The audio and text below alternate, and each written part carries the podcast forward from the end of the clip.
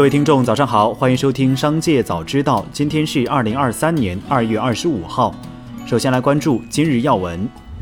京东将上线百亿补贴频道的传闻近日引起行业广泛关注。一份京东内部邮件显示，目前京东已经开启了百亿补贴的内测工作。此前，行业传闻京东计划在三月初上线百亿补贴频道，向拼多多开战。对于该消息的真实性，京东未正面回应，而一封京东内部邮件泄露而出，证实了这一消息。知情人士称，蔚来汽车计划建造其首座电池工厂，生产类似于特斯拉使用的大型圆柱形电芯。目前，蔚来正寻求减少对宁德时代电池供应的依赖。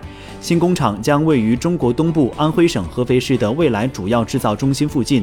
该工厂凸显出蔚来在国内外电动汽车市场扩大影响力的雄心。该公司还计划在合肥附近的滁州建一家工厂，生产面向欧洲的经济型电动汽车。蔚来对此尚未置评。再来关注企业动态。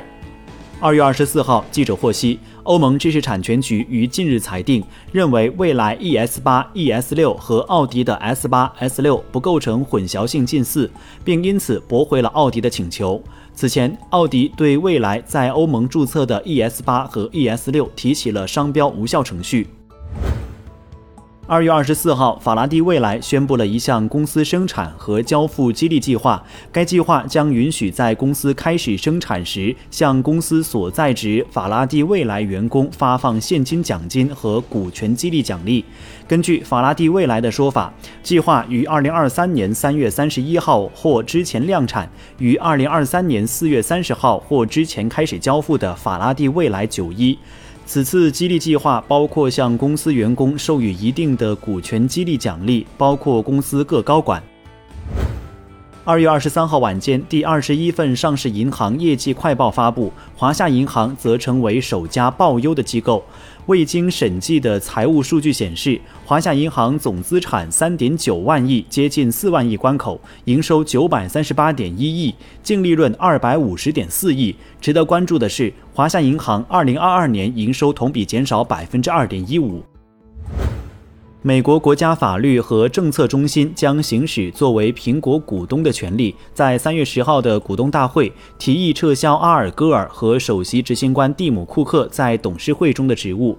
苹果年度股东大会有机会对提案进行投票，任命董事会成员或其他行政行为。报道获悉，NLPC 已就戈尔和库克两名苹果董事会成员向美国证券交易委员会提交了两份豁免请求。一份文件督促苹果股东投票反对戈尔继续担任董事候选人，另一份文件则反对重新提名 CEO 蒂姆·库克进入董事会。据报道，美国私募大佬托马斯·里自杀身亡。纽约警方称，亿万富翁、金融家、老牌私募基金 THL 创始人托马斯·里，当地时间周四上午被发现在曼哈顿的办公室开枪自杀。警方在上午十一点十分左右接到了911报警电话，急救人员赶到现场后宣布，这名78岁的商人当场死亡。再来关注产业新闻。近日，网传有银行每天交易限额五千元登上热搜。据悉，这两天有北京地区银行机构传出，对一类账户设置了交易限额，非柜面所有渠道的交易额度每天上限为五千元。对此，相关银行工作人员回应道：“我们也不想搞得这么麻烦，但现在是问责制，只要开卡人员涉案或出问题，要追责到开卡经办人。”上述银行工作人员补充道：“现在用户进行新开。”开卡需要进行五问两查和风险提示。银保监会将会同有关部门继续指导商业银行依据合同约定做好房地产金融服务，畅通线上办理渠道，加快审批处理效率，做到客户少跑路、快办理。同时，将继续加大对违规使用经营用途贷款、消费贷违规流入房地产领域的监管。银保监会有关部门负责人提醒广大消费者，若有提前还贷或者其他金融业务需求，向银行等正规金融机构进行咨询了。了解相关情况，避免被不法中介机构误导，保障自身合法权益。近日，社交平台流传消息称，北京市将在去年五所高中试点取消中考的基础上，扩大试点范围。符合条件的应届初中生无需通过中考分数，凭借综合素质评价情况即可获得高中录取。